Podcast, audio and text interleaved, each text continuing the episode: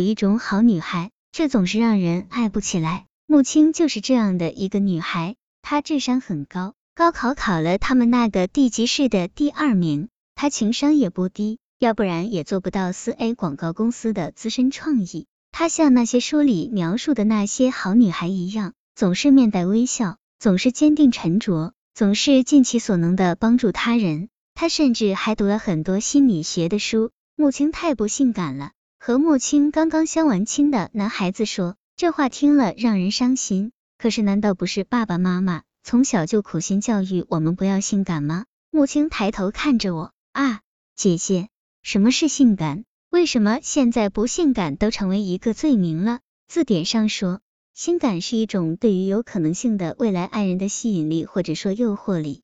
咦，那怎样才能性感呢？我就愣了，这我哪知道啊？要知道我就出书赚钱。女人们所干的大部分事情，不就是为了让自己性感吗？只不过中国女人含蓄，把性感两个字改成了美丽。我想性感也是有一定规则的，比如苗条是性感，臃肿不是性感，皮肤光洁是性感，满脸是青春痘不是性感，纤腰是性感，大肚腩不是性感，芳香扑鼻是性感，满身异味不是性感，挺着胸脯是性感，含着背不是性感，这是外在的。性感当然也有内在的那一面，自信是性感的，眼光躲闪是不性感的，微笑是性感的，黑脸是不性感的，个性是性感的，人云亦云是不性感的。性感不光是你露大腿露得多，或者要不停的抛媚眼，性感跟一个女人的姿势、穿着、嗓音、表情都有关，它是一种特别内在的个人的魅力，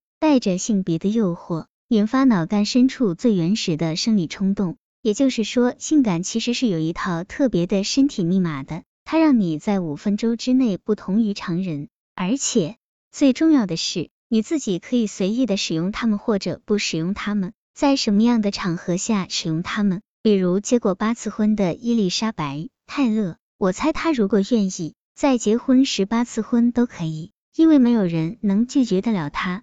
她端庄的时候特别端庄，放荡起来也特别的放荡。对的，收放自如，也许才是性感中的性感。有关于性感，我目前理解的就这么多。而我放眼所望，性感这种能力虽然不在我表妹身上，也好像不在我身上。我想这跟国情跟时代有关。我们通常有管教异常严厉的父母，性感是从来不被鼓励的。我至今还记得那些小时候的规矩。比如扣子要扣到第二里，到夏天每一个穿裙子出风头都是不好的女孩，不能主动和男生搭话，不能让男人靠近自己，甚至于来月经太早都不是正经的女孩。你看，我们最后都成了爱学习、爱劳动、五讲四美三热爱的好学生，我们最后都考上了名牌大学，我们成为了人们眼中的天之骄子，我们都自觉的不去早恋。我们听从老师家长的安排，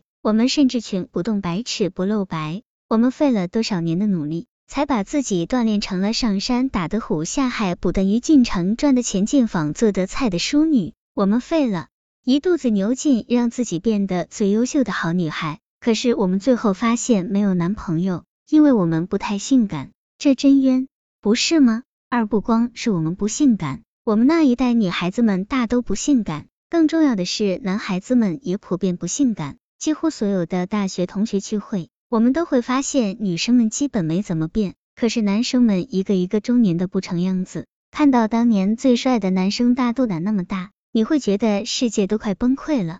可是男生们却依然得意傲娇的说：“男人嘛，样子长得帅有啥用？只要事业成功，是的，只要能赚钱，猪头一样的男人也有女人扑上去。”大多数小孩从小就被教育要听话，只有做好孩子才能得到好工作、好收入、好职业。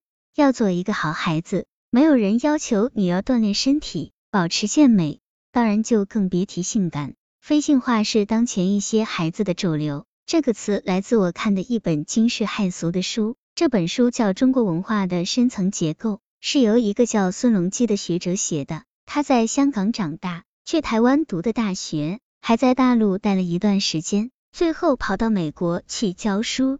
因为对台港大陆三地华人都有了解，他对于中国文化对人的影响有了精准的分析。其中最尖刻的一句话是：在中国人自诩为无性老实的地方，西方心理学家看到了一种宠坏的人格，一种自己不求全表现浪漫风趣，不去理性的面对障碍，却幻想对方会无限度的来迁就自己，稍有不如意就心怀愤懑，迁怒对方。是的。我们都在努力让自己变得更好，但我们的天真在于相信，如果我们变好了，我们就可以得到我们想要的一切；如果没有得到，就是这个世界不对。这就是所谓好人的思维模式。好人们基本不懂得如何去调情，也不懂得如何去爱人。一个人不知道如何为体内的生命力找一个出口渠道，不知道如何去组织整个性爱的过程，与人格成长过程中。自己被非组织化有莫大关系。这个松垮与被动的人格，在面临成人任务时，易倾向于稍一遇到障碍就打退堂鼓；而被动性的人格，其控制世界的方式，也容易滋生自恋狂的幻想，希望自己不用动一根手指，一个理想化的对象就会主动来满足自己一切要求。为什么我们这个时代里相亲这么盛行，宅男宅女这么盛行？大约也因为我们文化里就盛行鼓励无性化的生存模式吧。